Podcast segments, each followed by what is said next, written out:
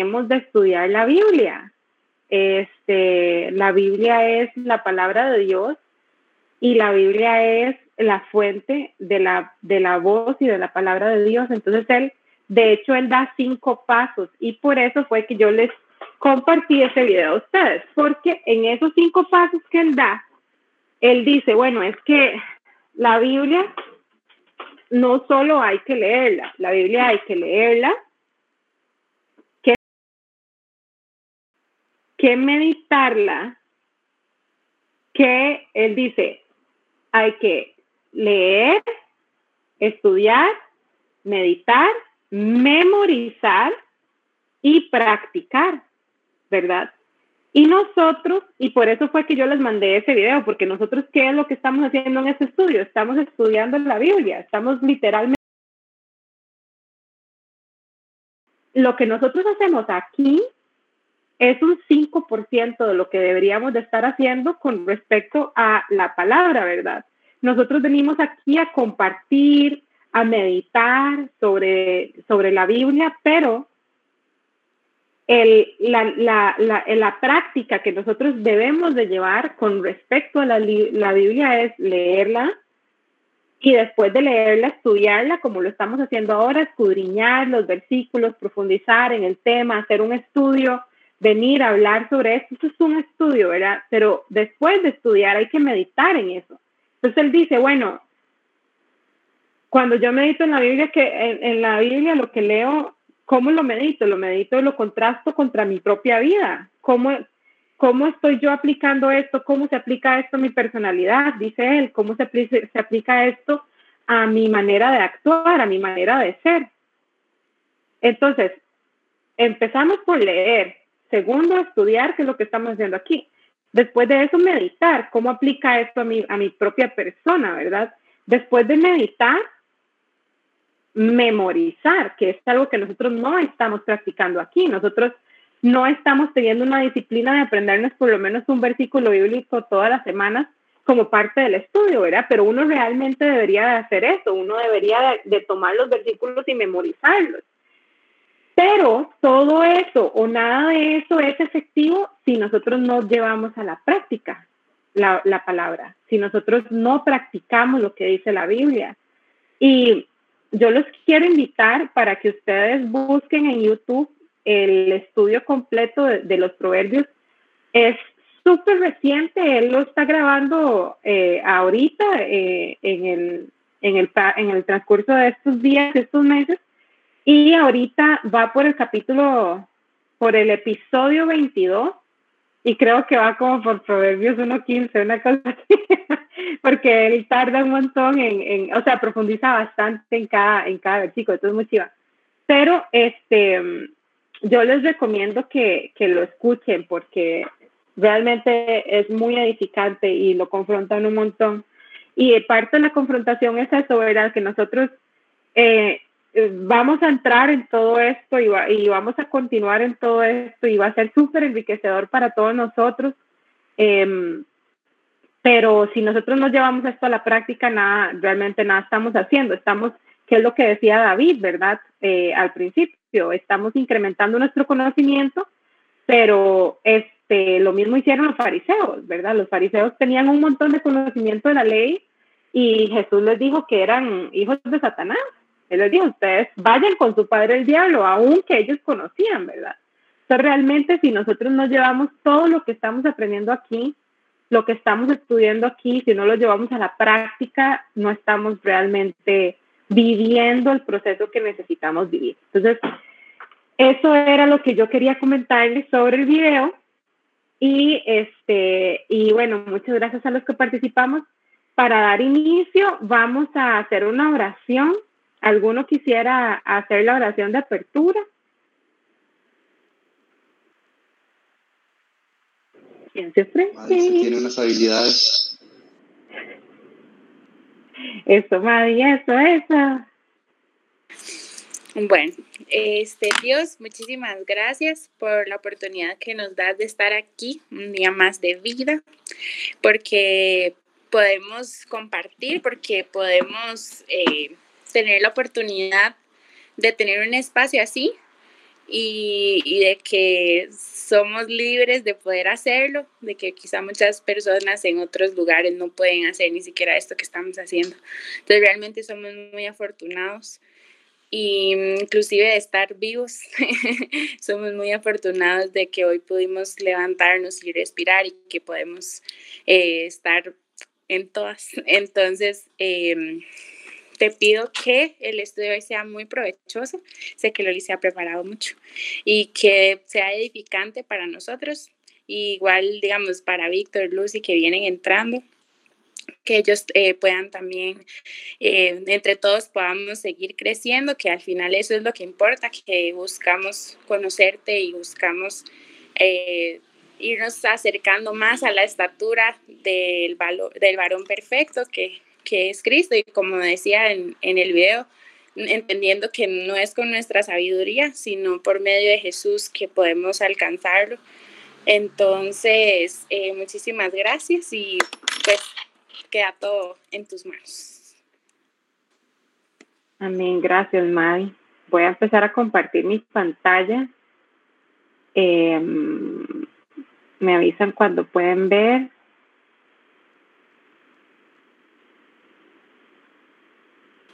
Listo. Gracias. Ok. entonces el tema de hoy es el tema que se llama Dios es justo. Este es un tema súper profundo que es abarcado bastante, eh, de una forma bastante este, directa en el manual, pero yo les quiero compartir un poquito sobre lo que yo pienso al respecto de esto y lo que he aprendido. Entonces, lo primero que quiero compartir son algunas aseveraciones que hace el manual. Lo primero es que la palabra justo viene del original sadik, y en el griego dikaios, que significa equitativo, santo, inocente en sus términos absolutos o en sus términos relativos.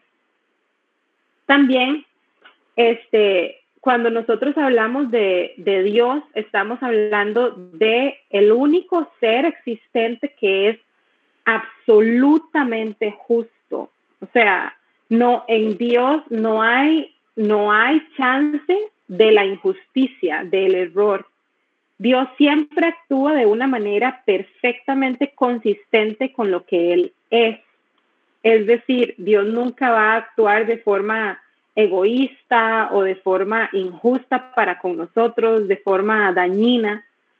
Eh, no hay nada equivocado o incorrecto en la naturaleza de Dios o en sus obras. O sea, nosotros Nunca vamos a poder decir que Dios es injusto porque si no Dios estaría en contra de su propia naturaleza que es perfecto, que es santo, que es, que es recto, ¿verdad? Entonces, como Dios no se puede contradecir a sí mismo, la justicia de Dios es... Él nunca hará algo que signifique una acusación de maldad. Es decir, cuando Dios, cuando Dios eh, ejecuta su justicia, cuando Dios juzga al mundo o nos juzga a nosotros, lo hace sin ningún gramo de maldad, porque en Él no hay maldad. Y es súper importante entender esto porque muchas veces el juicio de Dios va a ser un juicio de destrucción o va a ser un juicio de condenación pero eso no significa que Dios lo haga porque Él tiene maldad, porque Él quiera ver el mundo arder o porque lo quiera ver a uno destruido, porque es malo, sino porque es lo justo de hacer.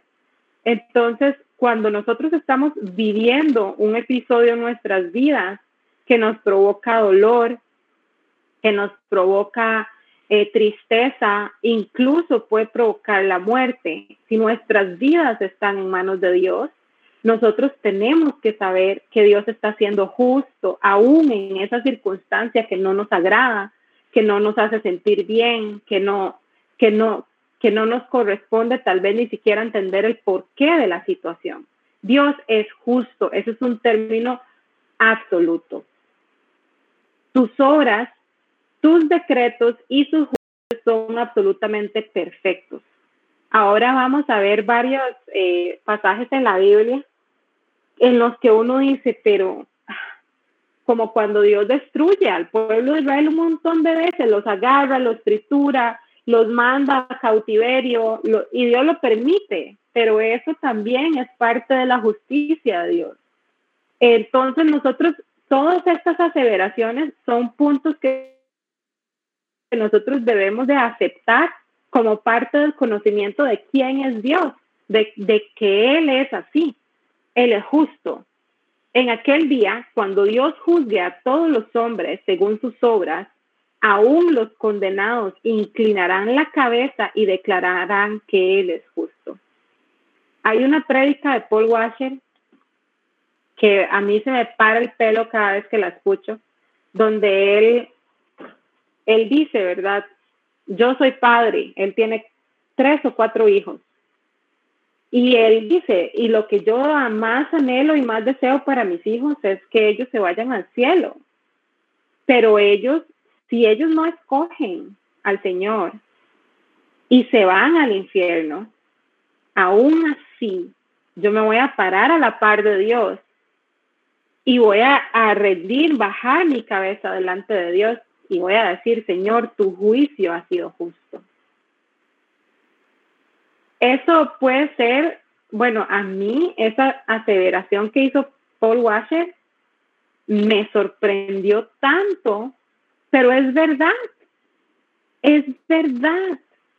Cuando Dios ejecuta un juicio sobre la tierra, sobre una persona, sobre una, una nación, aún que signifique la destrucción o la condenación eterna, aún así y aún ahí, Dios está siendo justo. Yeah, llegó Brayton. bienvenida. ya les conté a todos que lo vacunaron del COVID hoy. Hola, hola, buenas noches. Sí, sí, ahí estoy. ¿Cómo se siente? De hasta el momento normal, solo siento el brazo como si hubiera hecho ejercicio así como loco, todo mayugado, pero nada serio. ¿De verdad? Wow. Bueno, esperemos que no le dé que no le dé más efectos así pesados. Bienvenido, muchas gracias por conectarse. Ok. bienvenido. Bienvenido, Brayton. Gracias, gracias. Ahí, este, feliz cumpleaños. Que la pase muy bien. Bendiciones. ¿Para quién? ¿Quién está cumpliendo años? Eh, Yolanda, doña Yolanda. doña Yolanda, Y que cumpla muchos más. Ahora le cantamos. Sí, sí, sí. Qué lindo, felicidades. Este, bueno, como les comentaba, entonces, aún así, sí, aún en esos momentos, Dios está siempre siendo justo. Sus juicios están siendo justos. Entonces, nosotros, cuando, por ejemplo, eh, Job está atravesando todos, todas aquellas circunstancias, ¿verdad? La muerte de sus hijos, la muerte de, de, su ganado, su pérdida, todo lo que él perdió aún así, este, hay una parte donde Job dice que preferiría morirse, hay otra parte donde él dice, y si yo fuera donde Dios y, y le expusiera mi caso, él me encontraría, eh, me encontraría, me daría razones, ¿verdad? Pero muchas veces a nosotros no nos corresponde entender Muchas veces no es necesario, es más, muchas veces puede suceder que nosotros nunca entendamos el porqué de la circunstancia que nosotros vivimos. Y aún así, Dios es justo en esa situación. Aún así, si nosotros, Dios quiera que no, ¿verdad? Pero si en algún momento nos toca vivir algo como que perdimos todo nuestro dinero, perdimos las propiedades que, que podríamos tener, perdimos toda nuestra salud, perdimos nuestra familia, lo que sea que nosotros perdamos. Aún así, en esa circunstancia, Dios está siendo justo. No hay cabida para que Dios sea injusto, porque Dios no es hombre, Dios no es imperfecto como nosotros, Él no tiene maldad como nosotros. Él no es inconsistente como nosotros, sino que Él es perfecto y por ende sus juicios en nuestras vidas son perfectos. Entonces, cuando nosotros hablamos de esto eh, y cuando estudiamos las palabras de Dios, nos damos cuenta que Dios se identifica a sí mismo en su palabra. Es decir, cuando nosotros leemos la Biblia, vamos a ir viendo dentro de cada línea, de cada renglón, cómo la actuación de Dios es identificable y su justicia es esencial a su misma naturaleza. O sea, Dios no, no decreta juicios que no vayan con su misma naturaleza. Dios tendría que dejar de ser Dios para ser injusto y eso nunca pasará. ¿Eso qué significa? Que no hay, ni habrá, ni hubo nunca una posibilidad para que Dios dejara de ser justo. Porque si eso sucediera, Dios no sería Dios. No hay forma en que ustedes no sé si han, si, si han alguna vez incluso lo han dicho, ¿verdad? Que, que la, o lo han escuchado, las personas que dicen, uy, si yo fuera Dios, ya la mitad de la humanidad no existiría, ¿verdad? Uno generalmente se identifica con esas emociones cuando está manejando. Por ejemplo, cuando está en la calle manejando y se le atraviesan así o, o circunstancias así, ¿verdad? Bueno, Dios, Dios nunca va a pasar por ahí porque Dios dejaría de ser el mismo si fuera injusto. Entonces nosotros decimos esas cosas o las hemos escuchado porque nosotros somos imperfectos, como la película de Bruce Almighty, ¿verdad? Que dice, ay, no, demasiadas peticiones, sí a todo, está.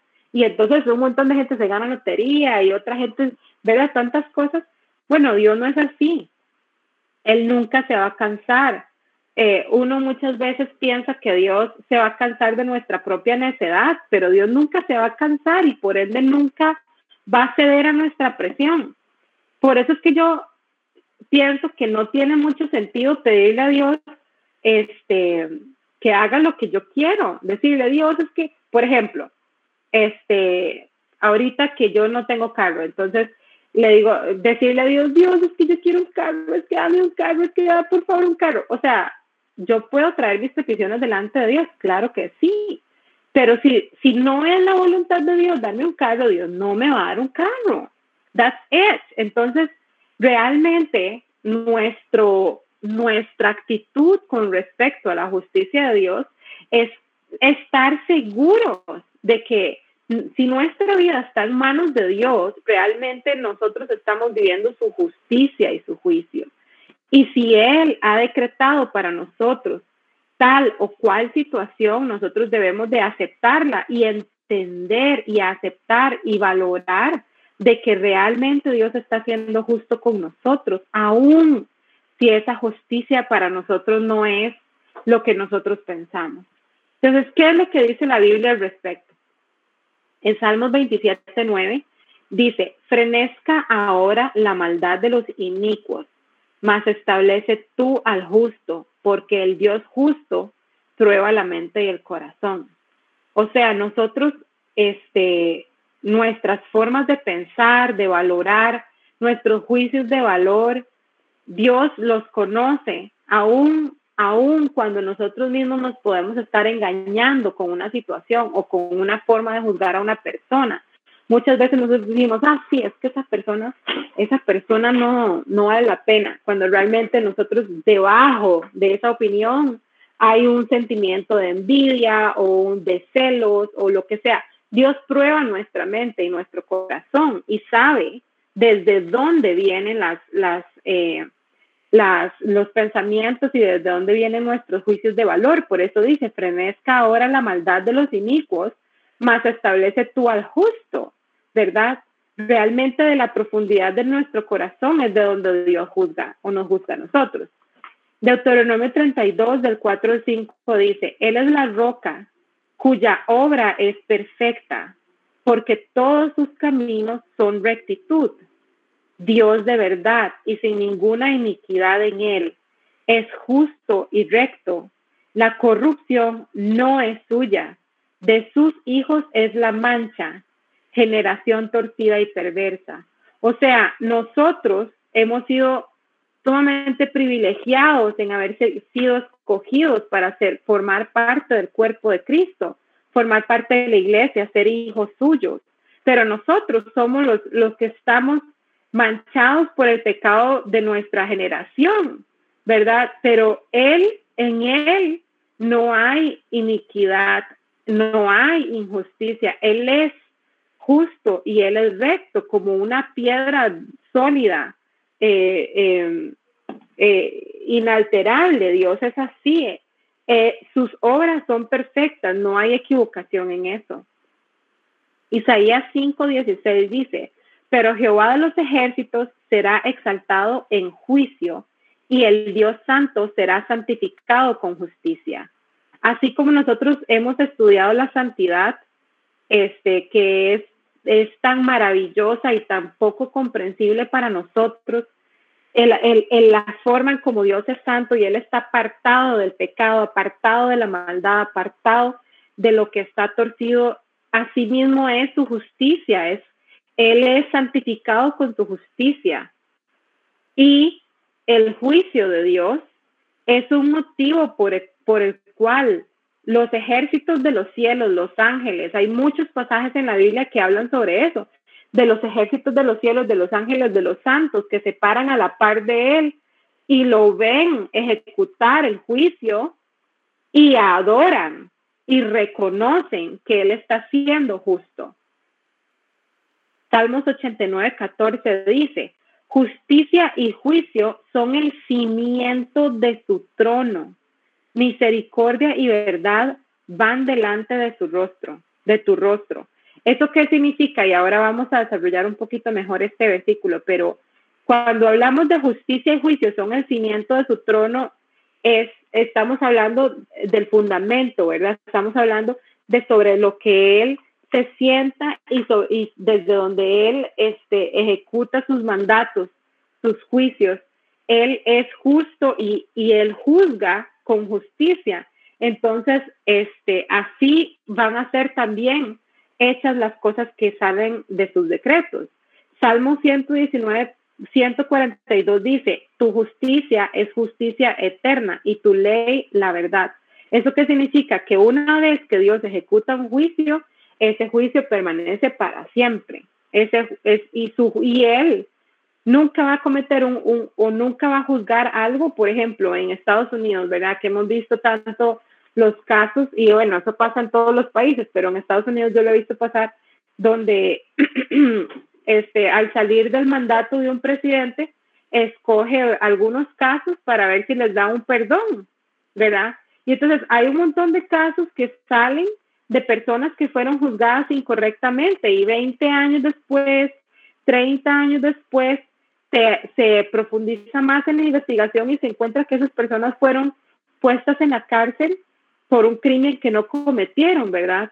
Y eso viene a salir muchísimos años después y muchísimos este, procesos después de investigación. Bueno, con Dios eso nunca va a pasar, porque en el momento en el que Dios juzga, eh, ese juicio va a permanecer de forma eterna. Y aquí es donde nosotros realmente tenemos que pesar muy, muy, muy este, delicadamente el por qué Cristo no ha venido. ¿Por qué Cristo no ha venido a la tierra? Porque la misericordia de Dios está prolongándose para que cada día, cada, cuando nosotros decimos que, que mientras haya vida hay esperanza, estamos hablando de que cada día que nosotros estamos vivos, cada día que nosotros nos vamos a acostar y amanecemos y tenemos un techo sobre nuestra cabeza, no estamos en un país en guerra, estamos vivos, tenemos la oportunidad de entregar nuestra vida a Dios y de seguirle a Él, de arrepentirnos de nuestros pecados. Y eso ya, por, por sí solo, ya eso es la misericordia de Dios, porque en el momento en el que esa trompeta suene y Cristo venga, se acabó el tiempo, se acabó. Y eso es la venida de Cristo. En el momento en el que nuestro corazón deja de latir, ya, se acabó. El juicio de Dios en nuestra vida, ya, chao. Entonces, si Dios, si nosotros tenemos vida en el día de hoy, es porque la justicia de Dios está, la misericordia de Dios está prolongando sobre nuestra vida para tener una oportunidad más de arrepentirnos de nuestros pecados y de, acercarnos a Él. Entonces, junto con, con el juicio de Dios o con, con la justicia de Dios, hay, son, para el hombre, Dios actúa a través de tres actividades que son sus favoritas. Estas actividades son la misericordia, la justicia y el juicio. Y estas, eh, dice el manual, que se desempeñan en ese orden para el hombre.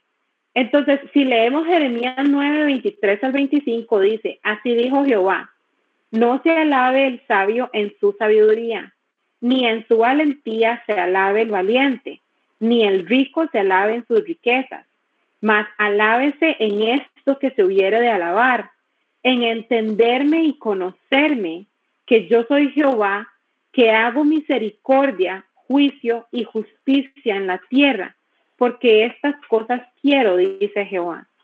He aquí, vienen días, dice Jehová, en, en que castigaré a todo circuncidado y a todo incircunciso.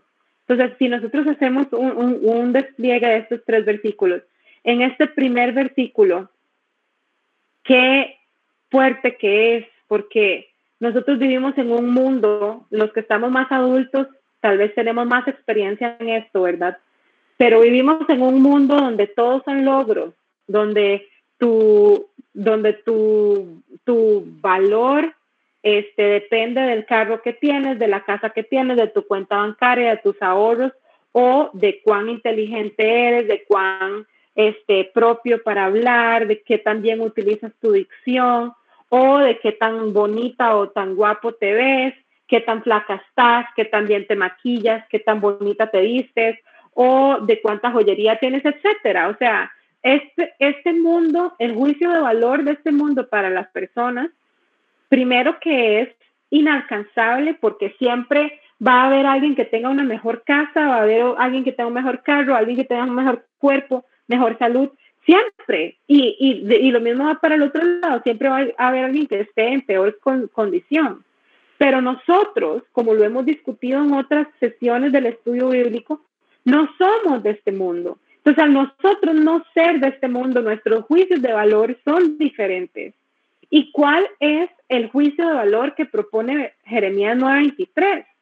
Que Dios mismo nos indica, si usted se quiere jactar de algo, si quiere alabarse de algo, si quiere sentirse orgulloso de usted mismo, no lo haga sobre su, su valentía, su sabiduría, sus riquezas. Hágalo sobre cuánto usted conoce a Dios, cuánto usted entiende a Dios. Y vean, yo creo que esto es ironía, la verdad. Yo creo que, yo no sé usar mucho la ironía, pero yo creo que esto es irónico porque ¿quién puede darse el taco de que conoce realmente o entiende realmente a Dios? Nadie, ni siquiera el rey David, que fue el amigo de Dios, ni siquiera Elías, ni siquiera Moisés, ni siquiera los apóstoles que vivieron a la par de Jesús. O sea, el conocimiento que ellos tuvieron fue un conocimiento milímetro y, y, y, si, y si alguno de ellos hubiese conocido, conocido a Dios a plenitud, hubiese escrito toda la Biblia, pero no, no escribieron toda la Biblia. Entonces, para nosotros es irónico y aún así, esta debe de ser la meta de nuestra vida, entender y conocer a Dios en la capacidad que Dios le dé al hombre poder hacerlo. Hay misterios, dice la Biblia, que no son para nosotros, pero los misterios que sí son para nosotros en el entendimiento, en el conocimiento de Dios, son los que nosotros debemos de anhelar como joyas, como riqueza, aunque el mundo lo considere como una estupidez. El otro día estaba hablando con mi hermana y mi hermana que vive en Estados Unidos me decía que en Estados Unidos ahorita ser cristiano es como the cool thing, ¿verdad? Usted es como el chiquillo como la persona ahí, como, ay, la familia cool porque son cristianos y van a la iglesia y, y, y, y, eh, ponen versículos en sus perfiles, pero por otro lado su comportamiento no es de una persona cristiana. Este, lo, lo vemos ahora mucho con los artistas, ¿verdad? Que dicen, ay, yo soy cristiano, como por ejemplo Justin Bieber, ¿verdad? Que él dice que él es cristiano, pero O sea, ese pobre muchacho, ¿verdad? La letra de sus canciones, su forma de actuar en el mundo. Eh, entonces, ya, o sea, si hacemos de un lado ese tipo de comportamientos, cuando nosotros hablamos de conocer y de entender a Dios, realmente se trata de absorber lo que Dios quiere que nosotros seamos, de ser como Él quiere que nosotros seamos, porque es imposible conocer a Dios y no ser transformado por Dios. Nosotros nunca vamos a llegar a decir que real o, o, nunca vamos a llegar realmente a entender y a conocer y a conocer a Dios si nuestra vida no es transformada, como dice la Biblia, como viéndonos en un espejo. Es que cuando uno se ve en un espejo, uno se reconoce a sí mismo. Pero cuando nosotros nos vemos reflejados en la palabra de Dios, lo que nosotros, lo que eso debe hacer es reflejar en nosotros quién nosotros debemos ser. Y ese debe de ser nuestro anhelo, la única razón por la cual nosotros nos sentamos orgullosos de nosotros mismos cuando nos vamos a acostar. Por eso la Biblia dice que la paz de Dios eh, sobrepasa todo entendimiento, porque ¿quién puede entender a una persona que esté enferma, que tenga dolor en su cuerpo y aún así se vaya a acostar todas las noches feliz? ¿Feliz por qué? Porque conoce a Dios, porque Dios está obrando en su vida, porque aunque su cuerpo se esté destruyendo, su alma está conectada con Dios. A eso es a lo que se refiere este versículo. Dice el 24, más alábense en esto el que se hubiese de alabar, en entenderme y conocerme que yo soy Jehová, que hago misericordia, juicio y justicia en toda la tierra. Y por eso el versículo 25 al final dice, he aquí vienen días en que castigaré a todo circuncidado y a todo incircunciso. O sea, al que siguió las reglas, las reglas o la ley, o al que vivió en conforme con la ley, y al que no. O sea, Dios viene por todos. Y uno muchas veces podría pensar que eso es injusto. Un día, hablando con, con David Brenes, precisamente, David nos, nos, aquí en el estudio, él nos dijo algo que a mí me quedó, que me quedó muy grabado, que él decía, es que el mundo ha vivido siempre disfrutando de la misericordia de Dios, de, la bondad de Dios. Y se ha acostumbrado tanto a eso que ha aprendido hasta ignorarlo. Pero si Dios por un segundo quitara su misericordia del mundo, seguramente nosotros nos mataríamos mutuo, unos a otros inmediatamente, no duraríamos ni dos segundos, ¿verdad?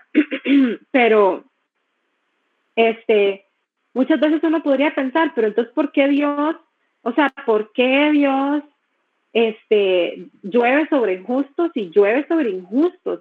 ¿Por qué? Pero a como, a como llueve sobre justos y llueve sobre injustos, también va a venir el día donde Dios va a venir y va a ejecutar su juicio y va a castigar al que se portó bien y al que se portó mal, al que solo siguió las reglas, pero realmente su corazón no estaba con él, y al que hizo todo el desmadre que se le ocurrió, a todos. Dios viene y va a ejecutar su juicio que va a ser justo sobre todos por igual. Entonces, la misericordia de Dios. Vemos el Salmo 89, 14. Justicia y juicio son el cimiento de tu trono misericordia y verdad, verdad van delante de tu rostro. Es decir, Dios siempre va a ejecutar sus juicios considerando la misericordia primeramente para los hombres. Salmos 33, 5 dice, él, él ama justicia y juicio, de la misericordia de Jehová está llena la tierra. Que esto respalda esto que les acabo de comenzar con, comentar con lo que David nos había enseñado la vez pasada. Que Dios llena la tierra entera de misericordia, pero eso no significa que Dios está ciego, que Dios no ve. Muchas veces nosotros hemos vivido injusticias o hemos vivido circunstancias que nos parecen injustas, de, de dolor hacia nosotros mismos, de abuso. Hemos estado en circunstancias de abuso y uno dice, Dios, ¿por qué lo has permitido? Pero no, Dios no está ciego. El tiempo va a llegar pero la misericordia de Dios en ese momento fue tal que permitió que esa situación sucediera e incluso permite que nosotros estemos vivos hasta el día de hoy para darnos una oportunidad de acercarnos más a Él. Nehemías no... Loli, me gustaría ahí aportar un momentín, un versículo que encontré hace, hace un tiempo que habla justamente de eso, entonces voy a leerlo. Es el Salmo 73 y dice, en verdad Dios es bueno con los de corazón puro, porque en cuanto a mí casi perdí el equilibrio. Mis pies resbalaron y estuve a punto de caer, porque envidiaba a los orgullosos cuando los veía prosperar a pesar de su maldad. Parecían que vivían sin problemas, tienen el cuerpo tan sano y fuerte, no tienen dificultades como otras personas, no están llenos de problemas como los demás, lucen su orgullo como un collar de piedras preciosas y se visten de crueldad. Esos gordos ricachones tienen todo lo que su corazón desea, se burlan y hablan solo maldades. En su orgullo procuran aplastar a otros, se jactan contra los cielos mismos y sus palabras se pasean presuntuosas por toda la tierra. Entonces la gente se desanima y se confunde al tragarse todas esas palabras. ¿Y qué sabe Dios? Preguntan. ¿Acaso el Altísimo sabe lo que está pasando? Miren a esos perversos, disfrutan de una vida fácil mientras sus riquezas se multiplican. Conservé mi corazón puro eh, en vano, me mantuve en inocencia sin ninguna razón en todo el día no consigo más que problemas. Cada mañana me trae dolor. Eh, traté de entender por qué los malvados prosperan, pero me es una tarea difícil. Entonces entré en tu santuario, oh Dios, y por fin entendí el destino de los perversos. En verdad los pones en un camino resbaladizo y haces que se deslicen por el precipicio hacia su ruina. Al instante quedan destruidos totalmente consumidos por los terrores. Cuando te levantes, oh Señor, te reirás de todas sus tontas ideas como ríe por la mañana de lo que sonó en la noche. Y al final termina diciendo así, eh, los que abandonen perecerán, porque tú destruyes a los que se alejan de ti. En cuanto a mí, qué bueno me resulta estar cerca de Dios. Wow, Muchas gracias, Madi, muy bueno. Este, ese, bueno, ese capítulo nos explica, nos explica claramente, ¿verdad? Que aunque nosotros veamos en, en el momento actual que las personas malas les está yendo bien, Dios siempre va a juzgar. Y aunque a nosotros nos esté yendo mal, nosotros estamos en el juicio perfecto de Dios y Dios en su momento determinado nos va a, levantar y nos va a sanar y nos va a ayudar. Muchas gracias, Madre. Muy bueno. Ahora lo voy a poner aquí como parte de las referencias. Eh, también los quiero llevar a todos y los quiero invitar a todos a que vayamos a Nehemías. Eh, vamos a leer el capítulo entero, pero quiero hacer en referencia este, a, a este versículo de Nehemías 9:31 Dice, mas por tus muchas misericordias no los consumiste, ni los desamparaste, porque eres Dios clemente y misericordioso. Cuando uno lee eso, uno dice, ay, qué lindo Dios. no dice, más por tus muchas misericordias no los consumiste. Uno dice, wow, o sea, por la misericordia de Dios ni los consumió ni los desamparó, porque Dios es clemente misericordia, misericordioso. Pero vamos todos a, Nehemías. Ay, mira. Qué lo Me salió mal ese link.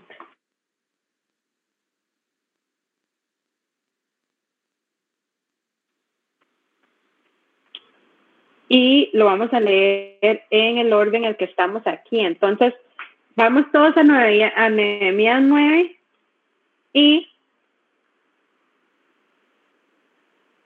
Vamos a leer un versículo cada uno hasta que lleguemos al final.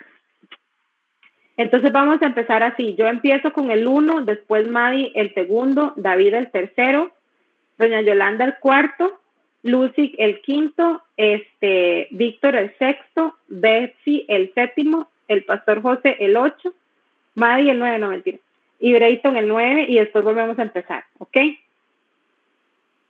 Una consulta, este, ¿con qué tipo de, eh, ¿cómo se dice eso? Eh, con la Reina Valera. Reina Valera, ok, listo, listo. Sí. Bueno, podemos usar la de eh, la traducción de, de viviente porque Maddy dijo que la Reina Valera no la entendía muy bien. Aunque él, les comento que el manual dice que es mejor hacer el, el, estudio con la Reina Valera porque es la que se apega más a la traducción del lenguaje original. Pero bueno, esto lo vamos a leer aquí con eh, nueva traducción viviente. ¿Todos tienen nueva traducción viviente o alguno tiene solamente Reina Valera? Yo tengo Reina Valera. Sí, nosotros también, Reina Valera. Ok, lo siento, gana la mayoría, Reina Valera. ¿Cuál era? Reina Valera Brayton. Eh, Nehemías 9, ¿qué es? 9. Vamos a leer el capítulo completo. Ah, bueno, el capítulo completo, ok. Sí. Son 38 versículos. Ok, entonces voy a empezar yo y vamos en el, en el, vamos a ver si podemos hacer eso. No, mm, vamos a ver si aquí puedo cambiar. No. No, no lo puedo cambiar. Ok, entonces ahí se van fijando en el orden. Ay, ya me cambió el orden, ¿qué es esto? Ok, empiezo yo, después va Mari, después David, Lucy, Brayton, Betsy, José. Ok, ¿sabes? Empiezo yo, la pastora Yolanda, Maddie, David, Lucy, Víctor, Brayton, Betsy, el pastor José y vuelvo a empezar yo, ¿ok? ok, dice, Nehemías 9 empieza con, el día 24 del mismo mes se reunieron los hijos de Israel en ayuno y con silicio y tierra sobre sí. Y ya se había apartado la descendencia de Israel de todos los extranjeros y estando en pie confesaron sus pecados a la y las iniquidades de sus padres. Y puestos de pie en su lugar, leyeron el libro de la ley de Jehová, su Dios, la cuarta parte del día y la cuarta parte confesaron sus pecados y adoraron a Jehová, su Dios. Luego se levantaron sobre la grada de los levitas, Jesuá, Bani, Cadmiel, Sebanías, Buni, Sebarías, Bani y, Keban, y Kenani, y clamaron en voz alta a Jehová su Dios. Y dijeron los levitas Jesúa, Cadmiel, Bani, Asabnías, Sebías, Odías, Sebanías y Petaías, levantaos, bendecid a Jehová vuestro Dios desde la eternidad hasta la eternidad, y bendigas el nombre tuyo, glorioso y alto sobre toda bendición y alabanza. Tú solo eres Jehová, tú hiciste los cielos y los cielos de los cielos, con todo su ejército, la tierra y todo lo que está en ella, los mares y todo lo que hay en ellos, y tú vivificas todas estas cosas, y los ejércitos de los cielos te adoran.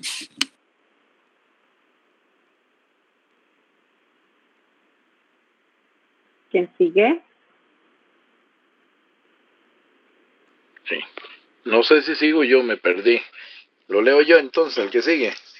Sí, adelante. Después Betsy y después Drayton y después volvemos a empezar. Ok. Ok, entonces voy por el 7, ¿verdad? Sí. Tú eres, oh Jehová, el Dios que escogiste a Abraham y lo sacaste de Ur de los Caldeos y le pusiste el nombre Abraham.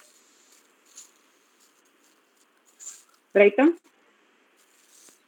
Y hallaste fiel su corazón delante de ti, e hiciste pacto con él para darle la tierra del Cananeo, del Eteo, del Amorreo, del Fereceo, del Jebuseo y del Jerjeseo, para darla a su descendencia, y cumpliste tu palabra, porque eres justo. Miraste en Egipto la aflicción de nuestros padres, y oíste el clamor de ellos en el mar rojo e hiciste señales y maravillas contra el faraón, contra todos sus siervos y contra todo el pueblo de su tierra, porque sabías que habían procedido con soberbia contra ellos y te hiciste nombre grande como en ese día. Dividiste el mar delante de ellos y pasaron por medio de él en seco y, en sus perseguidores echaste en las profundidades como una piedra en, en profundidades de agua, en profundas aguas. Con columna de nube los guiaste de día y con columna de fuego de noche, para alumbrarles el camino por, por donde habían de ir. El monte Sinaí descendiste y hablaste con ellos desde el cielo y les diste juicios rectos, leyes verdaderas, estatutos y mandamientos buenos. Y les ordenaste el día de reposo santo para ti, y por, mano de Moisés, tu siervo, le prescribiste mandamientos, estatutos y la ley. Les diste pan del cielo en su hambre, y en su sed les secaste aguas de la peña, y les dijiste que entrasen a poseer la tierra por la cual alzaste tu mano y juraste que se las darías. Mas ellos y nuestros padres fueron soberbios y endurecieron su cerviz y no escucharon tus mandamientos. No quisieron oír, ni se acordaron de tus maravillas que habías hecho con ellos. Antes endurecieron su cerviz y su rebelión pensaron poner caudillo para volverse a su servidumbre. Pero tú eres Dios que perdonas, clemente y piadoso, tardo para la ira y grande en misericordia, porque no los abandonaste. Em, aunque cuando hicieron, aunque cuando hicieron para sí un becerro de funciones y dijeron, este es tu Dios que te hizo subir de Egipto y cometieron grandes ofensas. Tú con todo por tus muchas misericordias no los abandonaste en el desierto.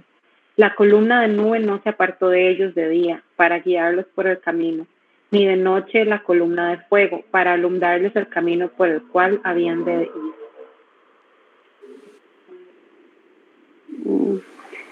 Y enviaste tu buen espíritu para enseñarles y no retiraste tu maná de su boca y agua les diste para su, para su sed. Los sustentaste 40 años en el desierto. De ninguna cosa tuvieron necesidad. Sus vestidos no se envejecieron ni se hincharon sus pies.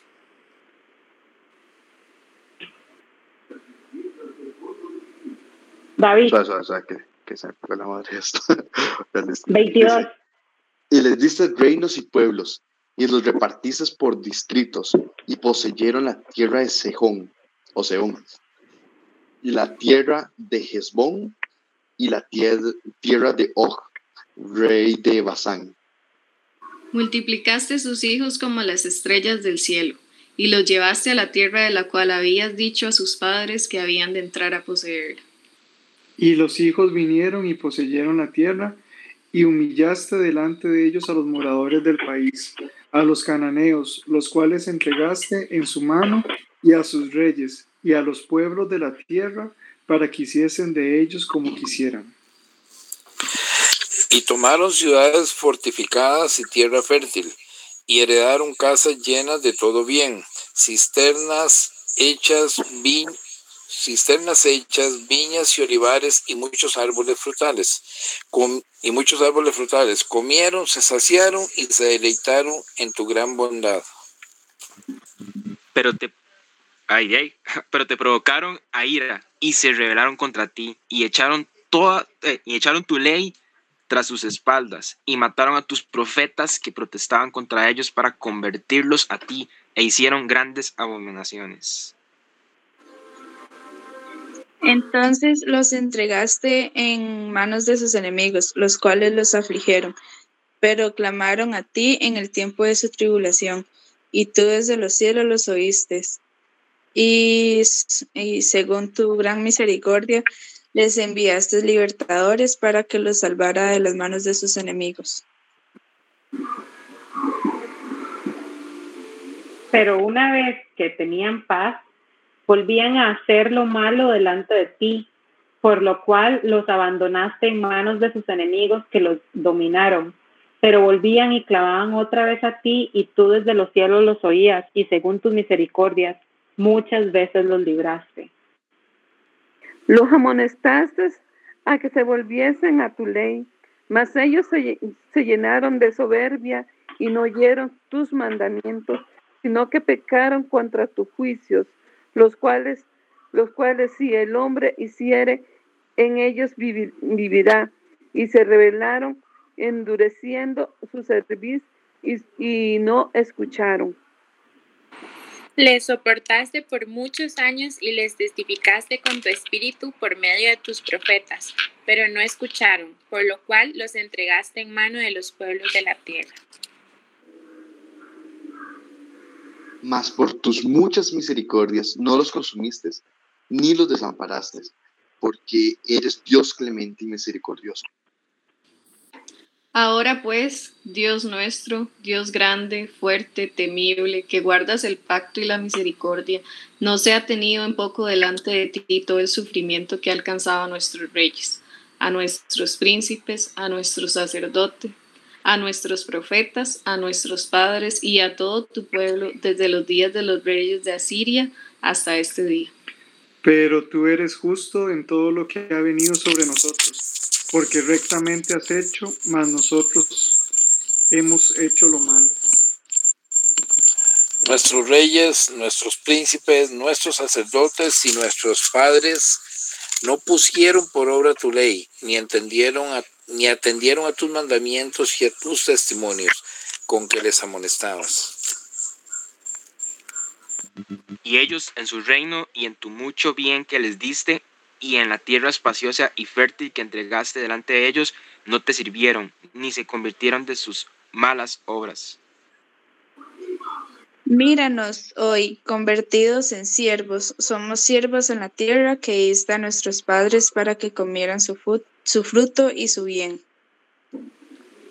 Y se multiplica su fruto para los reyes que has puesto sobre nosotros por nuestros pecados quienes se enseñorean sobre nuestros cuerpos y sobre nuestros ganados conforme a su voluntad y estamos en grande angustia. A causa pues de todo esto, nosotros hacemos fiel promesa y la escribimos firmada por nuestros príncipes, por nuestros levitas y por nuestros sacerdotes. Y hasta aquí vamos a llegar. Si, si se dan cuenta, ajá bueno, no sé, digamos, hay uno, hay uno que no me quedó muy claro en el 30. Ajá. Este, ¿qué significa, eh, o sea, para ver, um, qué significa por lo cual los entregaste en mano de los pueblos de la tierra? Eso no me quedó claro. Eso está, todo el capítulo está hablando sobre el pueblo de Israel y la historia del pueblo de Israel. Este, el pueblo de Israel la historia del pueblo de Israel ha sido esa, ¿verdad? Cuando Dios sacó al pueblo de Israel de Egipto, donde ellos eran este, cautivos, Dios les prometió a ellos que les iba a dar una tierra para que ellos estuvieran. Y ese es el, el, esa es la tierra prometida, ¿verdad? Hubo una generación que fue la generación que salió de Egipto y esa fue la generación que duró 40 años caminando en círculos por su desobediencia, por su falta de fe, este, y muchos de ellos, de los que salieron de Egipto, nunca llegaron a entrar al, al pueblo, a la tierra prometida. Sin embargo, el pueblo de Israel entró a la tierra prometida y aún así, nuevamente, como lo vimos en todo el, capítulo, vuelven a pecar y ellos vuelven a ser conquistados y se arrepienten y vuelven a Dios arrepentidos y Dios los libera entonces, ¿qué es lo que pasa? Que eh, en, en, cuando en el versículo 30 dice, le soportaste por muchos años y le especificaste con tu espíritu por medio de tus profetas, pero no escucharon, por lo cual los entregaste en manos de los pueblos de la tierra, quiere decir que ellos eh, fueron, que ellos, eh, y, y, aquí este, me puede ayudar tal vez el pastor José, pero ellos fueron esclavizados, segregados y expulsados y, se, y, y, se, y fueron repartidos a través de todos los pueblos de la tierra. A eso es a lo que yo creo que se refiere este versículo. Sí, y yo creo también el hecho de que la historia de Israel está marcada porque este, muchas veces, eso que usted dice, cayeron en cautiverio, ¿verdad? Me viene a, la a memoria el caso cuando el, el sacerdote Elí, ¿verdad? Que habla el libro de Samuel, ¿verdad? Él, tenía una obligación que era cuidar el templo, ¿verdad? Y, y, velar también porque los hijos, pues, se ajustaran a, las reglas de ese entonces, los hijos hacían lo que les daba la gana, ¿verdad? Para decirlo rápidamente, y Elí nunca los estorbó. El asunto con el pueblo de Israel en ese entonces era que ellos tomaban el arca, ¿verdad? Y la sacaban. Cuando ellos sacaban este, el arca, era un símbolo para el pueblo, para el ejército, de que Dios iba con ellos, de que Dios los respaldaba, y de que, de hecho, ellos se acostumbraban a lo que pude ver yo ahí en el caso de este, de este libro, de gritar, de hacer un grito de guerra y los enemigos lo escuchaban. Imagínense la cantidad de ejército que era para que los enemigos los escucharan y tenían temor. De hecho, en ese, en ese, en ese caso, este, cuando, cuando toman el arca, el pueblo este, creyó, el ejército creyó que el Dios iba con ellos. Y cuando ellos gritan, el enemigo lo dice, de cierto Dios viene con ellos. Y se asustaron pero aún así los, los eh, filisteos lo enfrentaron y en ese, en ese momento una gran pérdida, digámoslo así, fatal para, para Israel. Murieron, si mal no me acuerdo, más de 30 mil personas. Entre eso murieron los dos hijos de Eli. Este, tomaron el arca y se la llevaron. Y cuando Eli se dio cuenta, dicen que se fue para atrás y se desnucó. O sea, ¿qué quiere decir eso?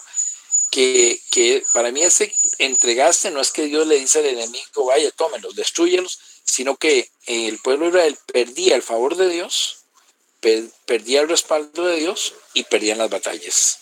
Y, caían en cautiverio y era una forma también de Dios de, de, disciplinarlos. Como cuando un padre a un hijo le quita la mesa, le dice el fin de semana no sales o, o ya no te voy a comprar esto. En el caso de ellos eran guerras, ellos peleaban contra otros dioses, ¿verdad? Era una guerra de dioses para demostrar quién era el, mejor. Ahí Dios nos estaba rebajando a decir yo soy eh, menos que el Dios de los filisteos, sino que la desobediencia del pueblo era la que hacía que ellos perdieran las batallas y cayeran en cautiverio. Claro, exactamente.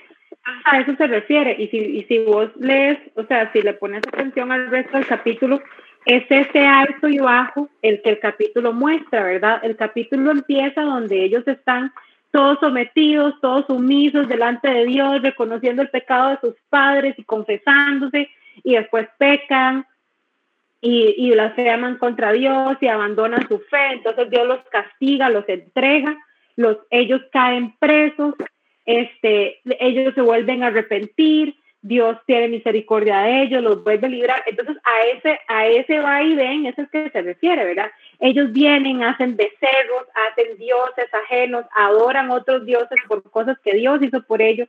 Entonces ellos vuelven a caer en cautiverio, vuelven a caer este, bajo el castigo de Dios, bajo el juicio de Dios, se arrepienten y Dios los vuelve a liberar. O sea, realmente a ese es el sub baja que nosotros podemos ver durante todo el capítulo. A eso es a lo que se refiere, Brayton. ¿Te quedó claro?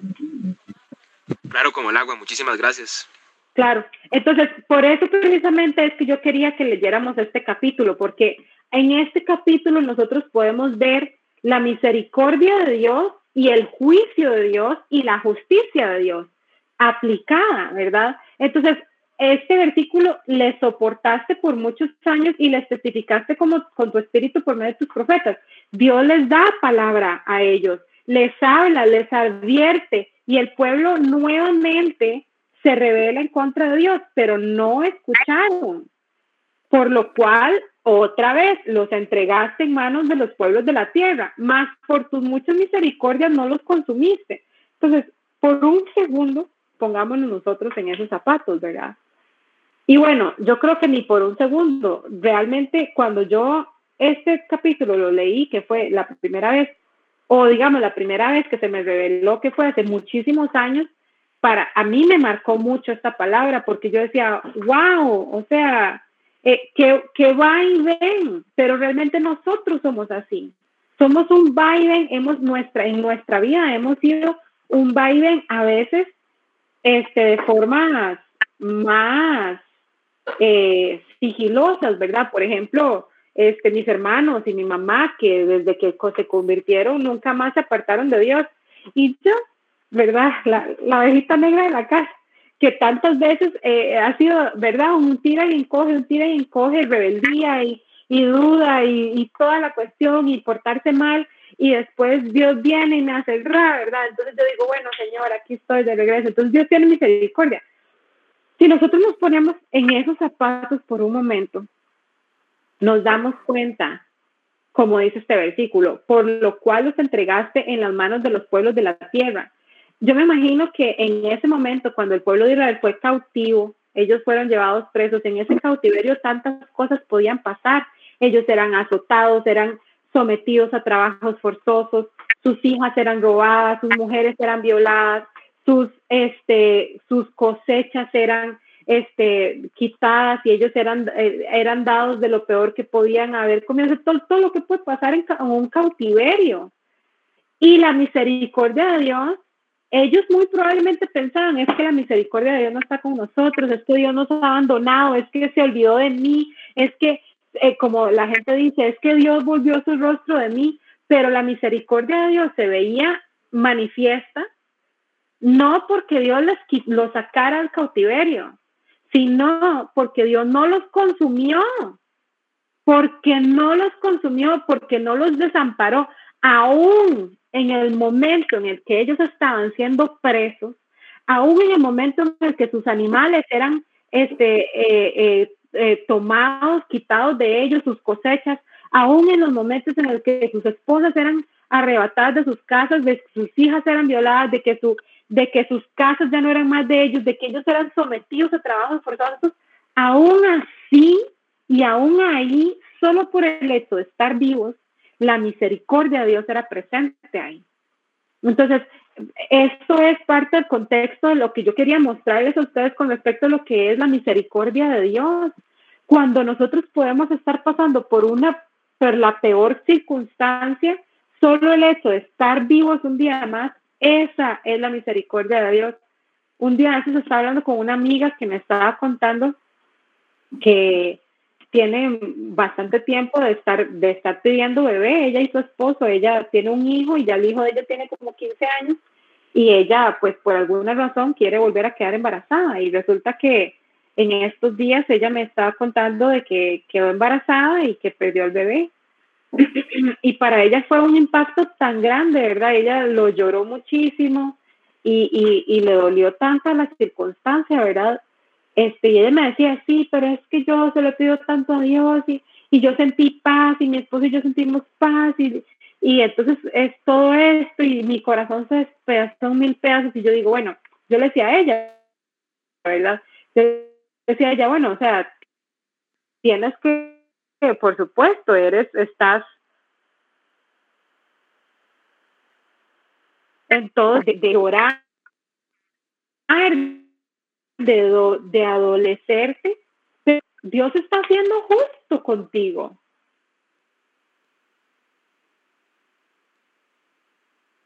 Yo, ¿por qué? Dios no permitió que quedaras embarazada.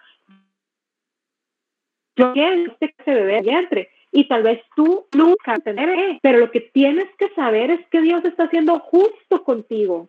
Dios está siendo misericordioso contigo y Dios está siendo fiel. Entonces, realmente, por más que le preguntes a Dios el por qué, tal vez nunca lo llegues a entender. Lo que tienes realmente en lo que tienes que trabajar es en entender y en aceptar que Dios está justo, que no hay sombra de variación en él en una circunstancia así de difícil. Eso es un ejemplo de lo que pudimos ver en este capítulo, ¿verdad? Volviendo entonces a este a la presentación, entonces Dios tiene misericordia de nosotros, aunque la misericordia de Dios no se vea en nuestros ojos como nosotros pensamos que se debería de ver. Aún así Dios está siendo misericordioso. Ahora vamos a hablar sobre la justicia de Dios y lo vamos a ver en dos versículos. En Isaías 5:16, pero Jehová de los ejércitos será exaltado en juicio y el Dios santo será santificado con justicia. y, esto lo mencionamos antes, entonces voy a proseguir con el siguiente versículo. Isaías 45, 21 dice, proclamad y hacedlos acercarse y entres, entren todos en consulta. ¿Quién hizo oír esto desde el principio? Y lo tiene dicho desde entonces, sino yo Jehová. Y no hay más Dios que yo, Dios justo y salvador, ninguno otro fuera de mí. Entonces, cuando leemos este versículo lo podemos segregar en dos partes, ¿verdad? La primera parte es la gran misericordia de Dios de llamarnos, de proclamar la palabra y de llamarnos a acercarnos a Él y entrar todos en consulta, entrar todos a, remojar nuestras barbas, entrar todos a meditar. ¿Quién fue el que hizo todo desde el principio y lo tiene dicho desde entonces y no yo Jehová? Es decir, ¿cómo Dios no va a ser perfecto en sus juicios si Él existe antes de todo? Si desde el principio, del, desde el principio del principio, ya Dios estaba ahí, como Él no es, no tiene ni principio ni fin, ¿cómo no va a ser Él justo y, cómo no Él va a decretar justicia en nosotros, verdad? Y Él lo dice por sus mismos atributos. No hay más Dios que yo, Dios justo y salvador. Él mismo eh, se apropia de esos atributos para demostrar que Él está siendo justo. Entonces, Isaías 5:16 nos habla de que Dios Santo se revela distinto o separado de los demás por medio de su justicia. La santidad de Dios, su separación, distinción de la creación, se manifiesta más claramente a través de sus obras justas. No hay nadie santo o justo como el Señor. Y el segundo versículo nos habla de que la justicia de Dios, al igual que su santidad, se refleja en su actitud hacia las obras de los hombres y los ángeles. Dios no es moralmente neutral o aplático.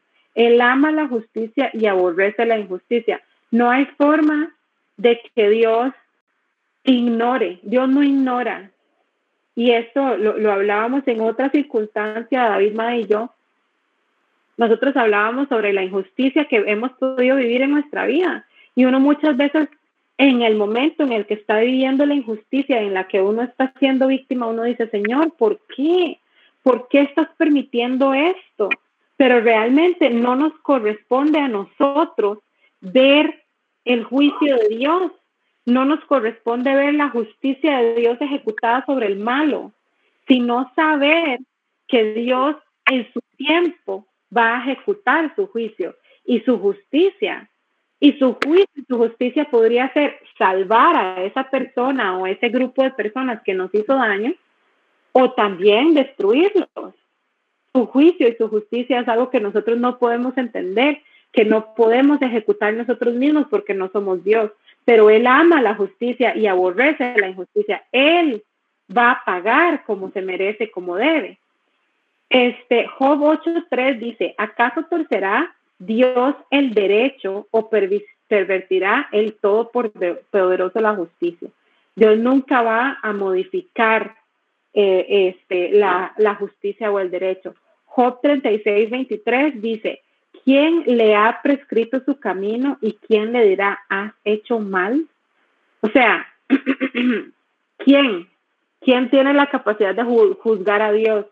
¿Quién es mayor que Dios para poder juzgarlo a él? O para decir, ay Dios, te equivocaste, te equivocaste conmigo. Es iluso, es completamente iluso, es irónico, que es eh, la forma en como lo decía joven este versículo. Salmos 9, 7 y 8 dice, pero Jehová permanecerá para siempre. Ha dispuesto su trono para juicio. Él juzgará al mundo con justicia y a los pueblos con rectitud. Ese día va a llegar.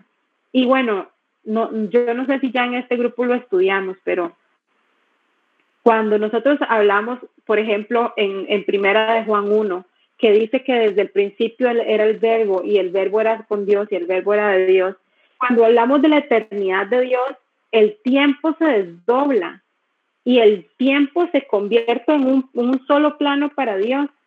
Para Dios no hay mañana, no hay ayer, no hay, no hay hoy. Por eso en la Biblia dice que el que para Dios un día es como mil años y mil años como un día. Para Dios es solo un plano. ¿Por qué? Porque desde el principio, desde antes de la fundación del mundo, ya Cristo estaba ahí. Él era el verbo. El verbo era con Dios y el verbo era de Dios. ¿Eso qué nos quiere decir? Que el juicio de Dios para la tierra ya está ejecutado. Ya está dicho, ya Dios, ya, o ya. Nosotros estamos vivos aquí ahora, pero en el futuro, para nosotros, en el futuro, Dios va a juzgar al mundo y a Satanás lo va a encerrar en el, en, el infierno y nosotros vamos a, a, irnos con Dios y vamos a gobernar con Él. Y para nosotros eso es un futuro, pero para Dios ya eso está hecho. Entonces, esos días que el juicio se dé, los que se vayan al infierno y los que se vayan para el cielo, ya se fueron para el cielo y para el infierno y eso es justo. Eso es justo. Lo que nosotros como cristianos debemos de perseguir realmente es estar a cuentas con el Señor, es entregar nuestras vidas al Señor. Por eso en la Biblia dice, hay un versículo que dice, procura presentarte delante de Dios como un obrero aprobado. Ese procura es un procura constante, es un ejercicio constante, es algo que tenemos que hacer todos los días para poder entrar dentro de esa misericordia de Dios y, poder unirnos con Él. La justicia de Dios sobrepasa infinitamente todas las demás justicias. No hay otro que sea justo como el Señor. Dios con su justicia no hará nada malo. Él reinará sobre su creación sin caprichos, parcialidad ni injusticia. Esto es un gran consuelo para el creyente que ha hecho de Dios su esperanza. Pero para el que no cree en Dios, para el que ha rechazado a Dios, esto es condenatorio, porque Él va a ser condenado a la perdición eterna. Para el que ha creído, para el creyente, es esperanza, pero para el que no es creyente, y vean, y por eso es que empezamos hoy hablando muy importante lo que dijo David, que, que y lo que dijo Mae también, que realmente el, nosotros por nuestras propias obras, por más bien que nos portemos, por más bien que hagamos las cosas, no vamos a ser salvos por nuestras obras, sino realmente por creer en Cristo. Pero no solamente es creer en Cristo, sino es creer en Cristo y apartarnos del pecado y acercarnos cada vez más hacer como Él. Si nosotros vivimos en ese camino, ese camino es el que nos va a producir esperanza. Pero no debemos de ser imprudentes en engañarnos a nosotros mismos. Porque si nosotros vivimos en pecado, si no vivimos como Dios quiere que nosotros vivamos, si no tenemos una relación diferente con el pecado, no nos podemos engañar con una esperanza de una vida eterna con Él, porque no lo va a hacer así. Entonces tenemos realmente que, que, tomar esta palabra y absorberla y cambiar nuestra manera de vivir y ir conforme a lo que el Señor pide y para nosotros y de nosotros. y la última parte es el juicio. Salmo 7 del 11 al 12 dice, Dios es juez justo y Dios está airado contra el impío todos los días. Si no se arrepiente, él afilará su espada, armado tiene ya su arco y lo ha preparado. ¿Eso qué significa? Bueno, lo que estamos hablando ahora. ¿Quién es el impío? El impío es el que vive conforme al pecado. El impío es el que no vive conforme a, a Dios y a lo que Dios espera de nosotros. Es decir, nosotros somos Muchas veces lo hemos sido, y si nosotros no vivimos conforme a lo que Dios quiere para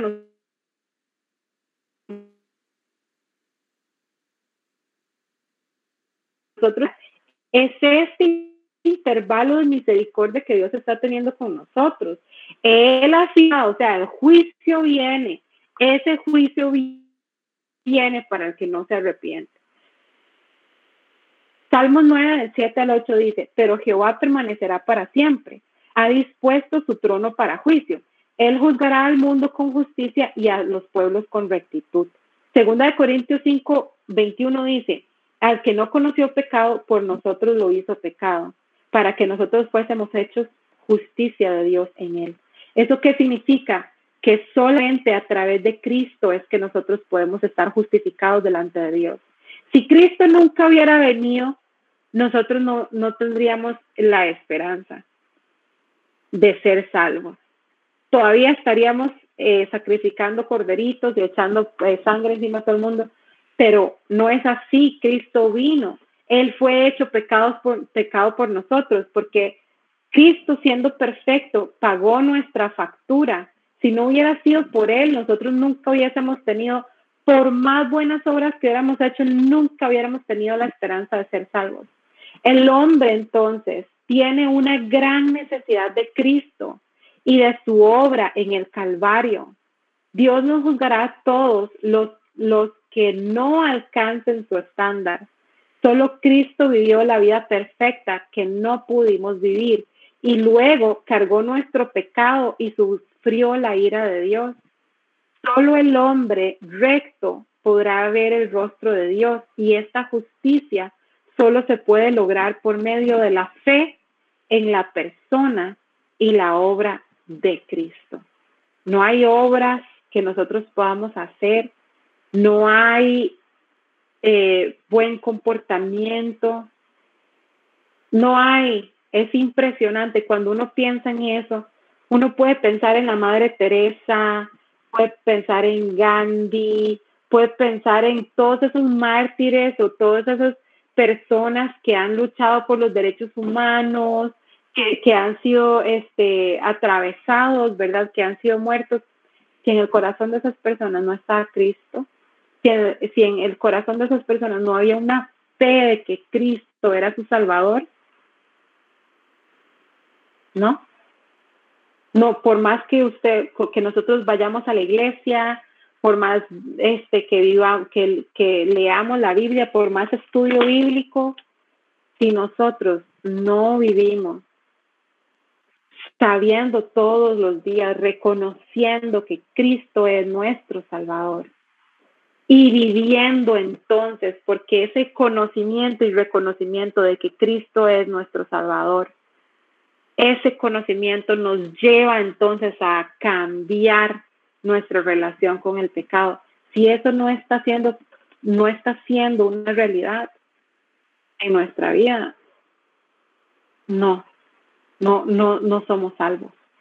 Y eso es un, es un aseveramiento sumamente fuerte, porque nos pone a nosotros cada día, cada día nos pone en contraste en, en, confrontarnos, cada día nos confronta para nosotros vivir conforme a lo que Dios quiere para nosotros, quiere de nosotros, a cambiar nuestra relación con el pecado. Cuando nosotros conocemos a Cristo como nuestro Salvador, nuestra relación con el pecado automáticamente cambia. Si no cambia automáticamente, estamos escuchando de oídas. Si no cambia automáticamente, no estamos realmente viviendo la fe de que Cristo es nuestro Salvador. Y con esto, ah, bueno, queda un versículo más, ahí se los dejo de tarea, Juan 8, del 31 al 47. Y con esto terminamos. Nueve y media de la noche. ¿Alguien quisiera aportar algo que haya aprendido durante este capítulo? Eh, perdón, así rápidamente, voy a tratar de ser muy rápido. Ahora que estábamos viendo lo, de, lo del caso del libro de Nehemías, ¿verdad? Capítulo 9, ¿verdad? Que estamos leyendo cómo Dios, eh, su amor y su misericordia, ¿verdad? El, pueblo pareció un yoyo, ¿verdad? Un día abajo, otro día arriba, otro día abajo, otro día, pero la misericordia de Dios se mantuvo inmutable, ¿verdad? Siempre en una misma línea de perdonarlo, redarguirlo, perdonarlo, redarguirlo. Y vemos un Dios que, que, que si bien cierto, esto no es una, una, una licencia para pecar, ¿verdad? Si uno de por sí Dios me perdona, sí, pero puede ser que en el momento en que esté abajo, se quedó abajo, ¿verdad? Entonces, o me quedé abajo. Este, me vino a, a la mente para la aplicación, porque eso es lo que usted al principio que es muy importante, que, que, lo que es la palabra, ¿verdad? ¿Cómo, cómo puede nosotros ser parecidos a Él? Porque dice, el, eh, Pablo decía que si alguno dice estar en Jesús, debe andar como Él anduvo, ¿verdad? Entonces, ¿cómo podría uno? Y, y el caso del deudor, ¿verdad? Que llega donde a quien tenía que pagarle con una deuda muy grande, y este deudor este, no tenía cómo pagar, y el otro, bien movido a misericordia, lo perdonó. Y le dijo, ok, no, váyase tranquilo. Pero este cuando salió se encontró con alguien a quien a él le debía y era menos y no aplicó misericordia. Entonces, para decirlo rápidamente, ¿cómo puedo yo aplicar misericordia? Eh, no guardando rencor, no, no, no eh, acumulando odio hacia una persona por algo que me hizo, porque, porque si yo no puedo perdonar a aquel que me ofende, como dice la oración del Padre Nuestro, dice, perdona nuestras ofensas, como dice, como nosotros perdonamos a quienes nos ofenden. O sea, es, una, es un acto donde dice, Señor, así como yo perdono, perdóname.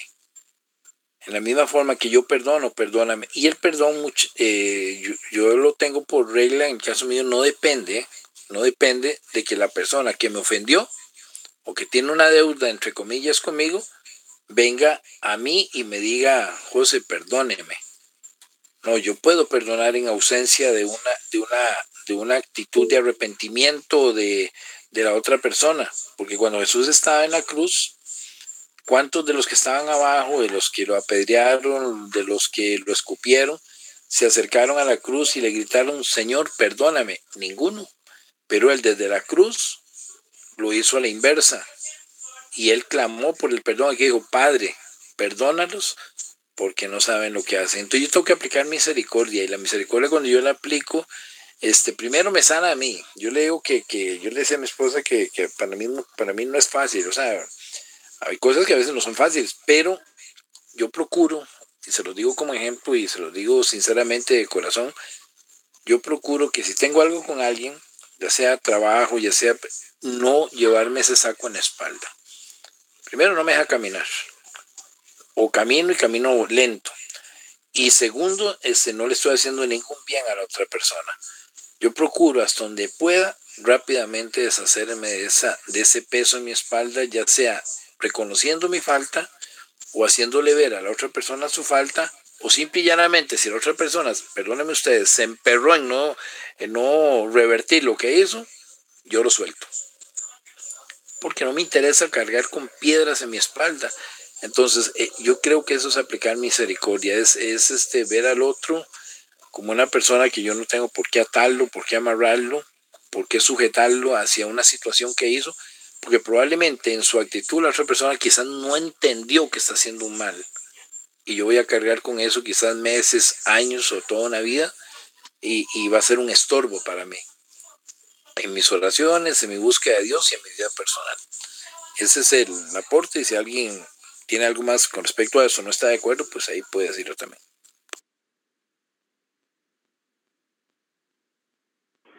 ¿Alguien más quisiera aportar algo que aprendió durante este capítulo?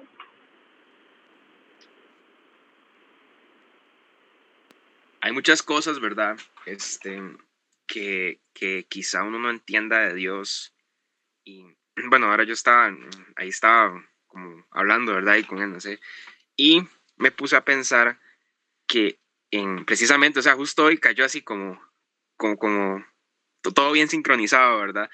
Eh, justamente, digamos, este, estaba viendo que yo tal vez logro entender a, a, bueno, como el humano se puede parecer mucho a Dios, digamos, en el sentido en que yo logro entender a Dios cuando se habla de misericordia, digamos, con esto que decía ¿no, José, de respecto a, a, no cargar con esos rencores y eso, si a uno le hacen algo o ese tipo de cosas, ok, okay tampoco hay que dejarse, pero uno puede tener esa misericordia. Entonces, esto es uno de los pocos aspectos tal vez que entiendo un poco a Dios respecto a la misericordia. Más bien, muchas gracias por, por explicarlo así también, Loli, en serio.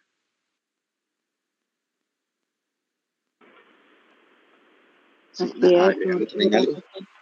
David. Nada, nada, más algo extra. Eh, había hace, no recuerdo sinceramente quién era el, el que dijo esto, pero una persona hace bastante tiempo, él mencionaba, una, hizo una frase que él hablaba como de, de las personas que no tienen problema con pecar, y él hablaba antes de llevarlos al monte de Sion, este, debemos llevarlos al estruendo del monte Sinaí. Él hablaba de, de, que la ley este, no era una forma de, de, alejar a las personas a Dios, pero más bien una forma de mostrar la necesidad. De hecho, también este, Paul Washer dice eso en este eh, capítulo que nos dio Lole en esta semana. Y, en realidad creo que el, el, tema de la justicia de Dios es algo que se ve muy puro en todas sus cosas. Creo que desde las, desde las cosas más mínimas que él hace hasta las cosas más importantes. Y creo que eso se ve por el tema de que decía que la base del trono de Dios era justicia, era justicia. Entonces significa que no hay nada que se haya hecho bajo su mandato, bajo su reino, que no esté construido bajo el fundamento de la justicia. Entonces creo que eh, es muy chido ver cómo Dios tiene esta, como, como una parte tan pura de, de lo que es Dios, también se, se, extiende a nosotros de modo de que, eh, por ejemplo, una de las, una de las cosas que, que eh, hablan es que una de las cosas que los humanos tienen de diferencia con los animales es el sentido de justicia no hay otro animal que, este, digamos, no hay animal que comparta un sentido de justicia como lo tiene el ser humano. Y es por la, esa característica extendida de Dios hacia nosotros y que Dios decidió que nosotros tuviéramos acceso a eso. Entonces creo que es muy chido ver cómo Dios decide a través de su justicia mostrar lo bueno que Él es. Creo que eh, es, es algo importante que al final de cuentas como mencionaba el, tema de, que decía que hasta los, hasta los pecadores van a, hasta los que van a estar ya listos para el infierno, los que ya están listos en el tren para, para el infierno, este, se arrodillan y dicen, Dios es justo. Y, creo que este, eh, este, este punto sigue rebotando con el tema de Jesús y cómo Dios siendo así de justo sigue mostrando su amor y lo bueno que Él es. Y porque Dios es bueno, manda a Jesús. Y porque Dios es bueno, Y Dios muestra, digamos, creo que es una forma de conectar todo lo que Él es a través de su justicia. No hay nada, ninguna otra característica. Nos ama con justicia. Él es bueno con nosotros con justicia. No hay nada, otra, no hay nada que no se, rija, no se rija bajo justicia. Y creo que este, nuestra reacción hacia eso debe ser un, una forma de, de estar en paz, de entender este, que no hay nada que se mueva fuera de su justicia y que de hecho Jesús no nos mandaba a buscar y busquen llenarse del amor de Dios o algo así, digamos. Una de las cosas que nos mandó era buscar la justicia de Dios. Y creo que una vez que entendemos la justicia de Dios, muchas otras cosas se van alineando. Inclusive Jesús fue muy fácil para él resumir la ley a través de, de dos mandamientos, porque así es fácil la justicia de Dios, así es simple la, la justicia de Dios. Y creo que, creo que es muy chido. Entonces, este, eh, nuevamente, bueno, no, no, no, antes, pero gracias, Loli, gracias por la enseñanza y, me, me, parece muy chido ese tema, me parece muy chida la justicia de Dios y, y cómo se ve impregnado en todo lo que ha dicho. Pero inclusive, digamos, hay una parte que habla, un toquecito, fueron Jeremías, este, creo que es Jeremías como 31, que habla de las leyes de la naturaleza, inclusive hasta la naturaleza Dios le decidió poner leyes. Hasta en eso se ve la, la justicia de Dios. Sí, yo quiero aportar de, de, digamos, cuando hablamos ahí de Job, en el caso de Job, ¿verdad? De, de las cosas que le pasaron a Job, muchas veces, este, cuando uno está en situaciones difíciles, y situaciones adversas y uno empieza a ver Dios a dónde está, a veces uno este ora y, este siente que las oraciones no pasan del techo, ¿verdad? Entonces, así como el caso de Job, que él era un hombre recto, que hacía este, sacrificios eh, todos los días con tal de, por aquello de que sus hijos pecaran y todo, y era un hombre justo eh, en su parecer, ¿verdad? y al final de cómo llega y reconoce de oídas te había oído, Señor, ¿verdad? Reconoce que no conocía a Dios y en ningún momento renegó contra Dios. Y muchas veces uno, este, en su humanidad, a veces, con, aún así, conociendo a Dios, uno mismo se pregunta, Señor, ¿dónde estás? ¿Dónde estás en estos momentos en que te necesito? ¿Dónde estás en estos momentos? Pero algo como cuando estaba hablando de la, de la amiga, este, de que no puede quedar embarazada y que perdió su bebé. Entonces yo solamente digo, Señor, ¿verdad? Hay momentos en que solamente hay que preguntar por qué. Eh, no, no el por qué, sino para qué. ¿Qué estoy aprendiendo en esto? Y en esta vida, este, algo que me ha sostenido mucho, mucho, eh, de momentos difíciles y situaciones difíciles que he pasado, ha sido un pasaje que es Romanos 8:28. Dice, y sabemos que a los que aman a Dios, todas las cosas ayudan a bien. Y esto es a los, a los que conforme a su propósito son llamados. Ese pasaje para mí ha sido algo que, que me ha sostenido muchas veces, ¿verdad? Porque yo amo a Dios. Y yo sé que cada uno de nosotros que está acá este, ha pasado por momentos difíciles y cada uno de nosotros amamos a Dios. Y sabemos que Dios es justo, sabemos que Dios es real, sabemos que Él es misericordioso y queremos andar en sus caminos. Pero a veces hay momentos en que a veces nos sentimos, eh, sentimos que estamos sufriendo y que estamos pasando momentos difíciles, ¿verdad? Y, y pero en esos momentos, cuando, cuando uno está pasando, yo simplemente me, me agarro a ese pasaje que sé que yo amo a Dios y que Él sabe por qué estoy pasando y que todas esas cosas adversas que yo veo, sé que me van a ayudar a bien. Y esas cosas me ayudan a bien, conforme al propósito por el cual yo he sido llamada. Esas cosas adversas, esas cosas que yo digo en ese momento que estoy pasando por ese fuego, digo, yo no comprendo en este momento, pero el Señor agarra esas situaciones adversas y las convierte en bendición, de acuerdo al llamado que Dios me ha hecho. Y muchas veces yo he visto eso y yo digo, Señor, si yo no hubiera pasado por esta situación, yo no podría comprender la situación que está pasando esa persona. Y, y esas cosas a nosotros nos marcan. Cada uno de ustedes ha pasado por momentos que eso va a servir para ayudar a otros porque cada uno tiene su llamado y esas situaciones que Dios nos hace pasar en su justicia, en su misericordia, en su sabiduría, esas cosas nos van a ayudar para cumplir el llamado que Dios tiene para cada uno de nosotros. Entonces, eso es lo, precioso y hermoso que es de conocer a Dios, es saber que estamos en su mano y que todo lo que eh, pasa en nuestra vida es porque Él lo permite y está bajo su propósito y está bajo la justicia de Dios y su misericordia. Y que por misericordia de Él es que nosotros estamos aquí de pie. Bueno, muchas gracias. Muchas gracias.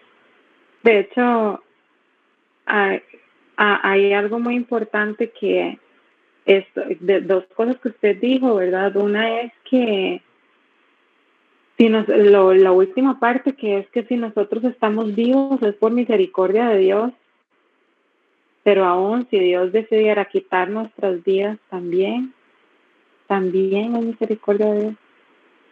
Sí, así es. Este, uno, bueno, yo siempre he tenido mucha conflicto interno, ¿verdad? Para entender ¿Por qué se dan los accidentes repentinos? ¿Por qué la gente se muere así de un pronto a otro? O ahora con, con esta cuestión del coronavirus, cómo la gente se está muriendo a borbollones, ¿verdad? Y uno este, se asusta, se preocupa también, pero muchas veces eso también, no muchas veces, eso también es la misericordia de Dios.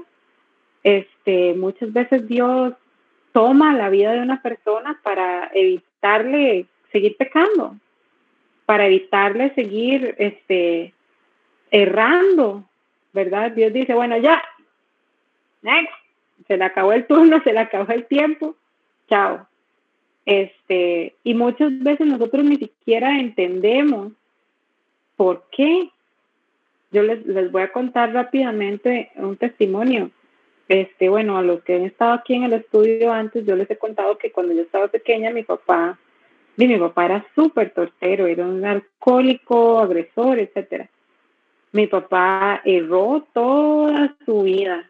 Este, en el 2005, mi papá tuvo un accidente de tránsito. Este, él estaba en Estados Unidos, eh, tenía como dos años de estar viviendo allá y se fue a meter a una cantina y cuando salió de, la cantina, eh, cruzando la calle, un carro lo atropelló y lo y casi lo mata.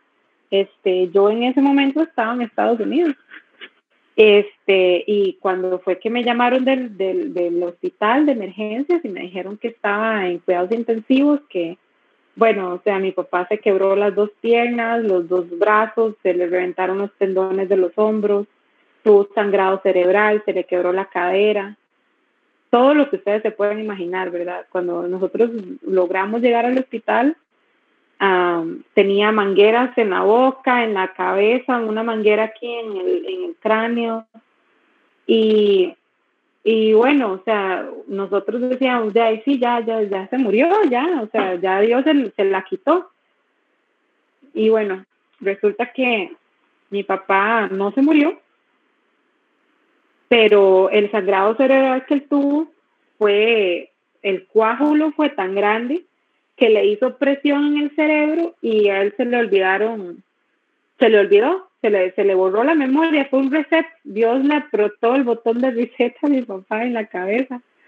Y, y él todo se le olvidó, entonces el doctor nos decía, ¿verdad? Bueno, su papá tiene que volver a aprender absolutamente todo, desde lo que es ir al baño, porque mi papá no, no sabía orinar, no sabía hacer de, de la dos, no, menos sabía caminar, no sabía hablar, nada, no, no, nada, todo, todo se le olvidó. Entonces el doctor nos decía, bueno, ustedes tienen que hablarle para que él empiece a recordar, ¿verdad? Para que él pueda ejercitar eso. Entonces, este, bueno, le empezamos, ya cuando mi papá salió de cuidados intensivos y empezó la rehabilitación, entonces, como yo era la que estaba allá, entonces yo pasaba con él todos los días en el hospital y le hablaba y así.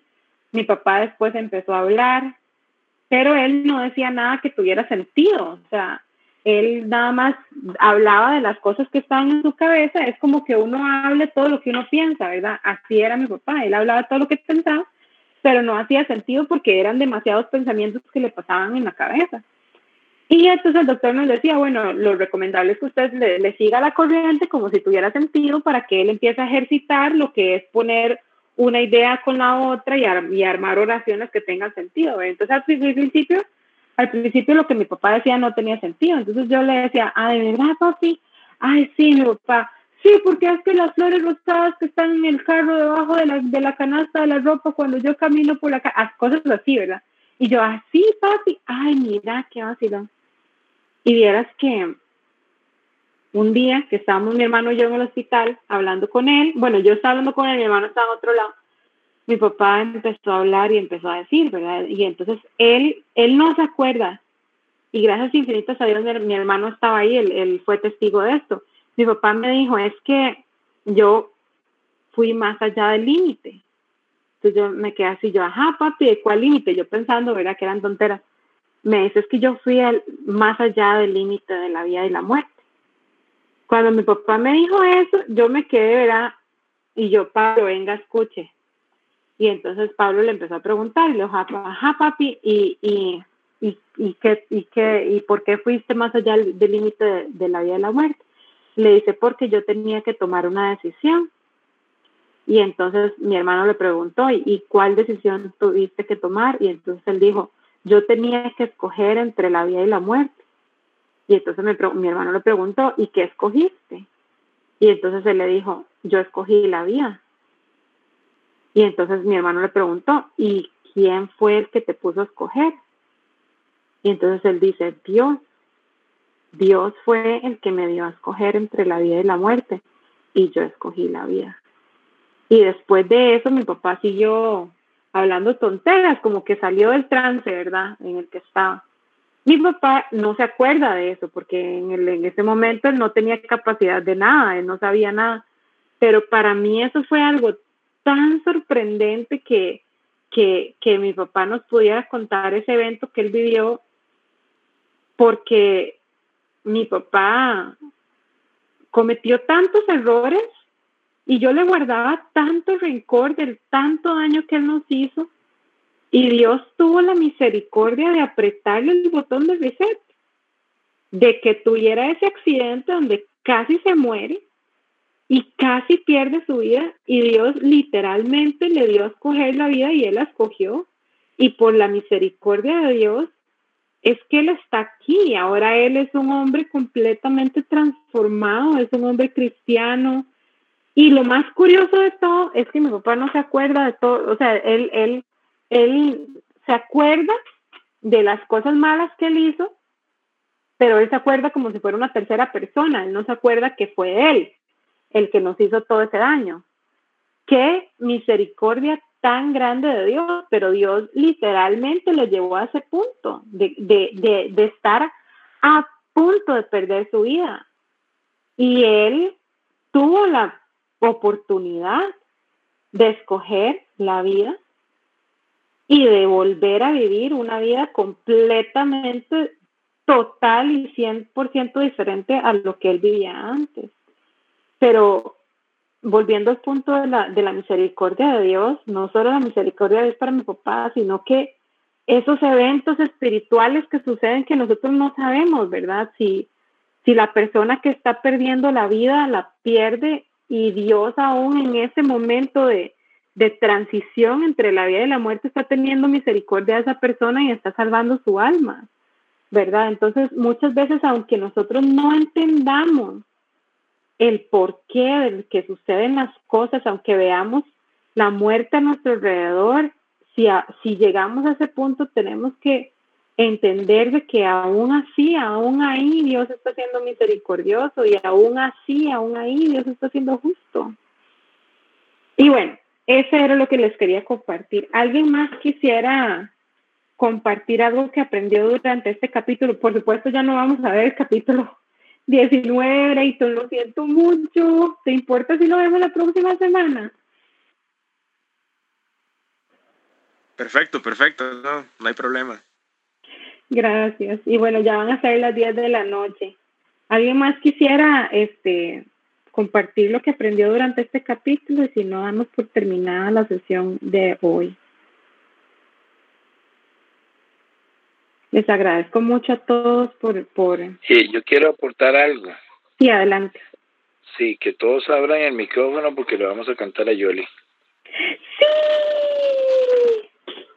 Todos, todos, todos, hasta el que no canta. Muy bien. Habló el papá. ¿Está, ¿Están listos todos ya? Sí, micrófonos abiertos. Ok. ¿Listo, David? Ok. Saques. Saques. De grabar. Qué vergüenza, horrible. no importa, no importa, no importa. Hasta Golgojo decía que cantaba, así que no se preocupe. Entonces, vamos.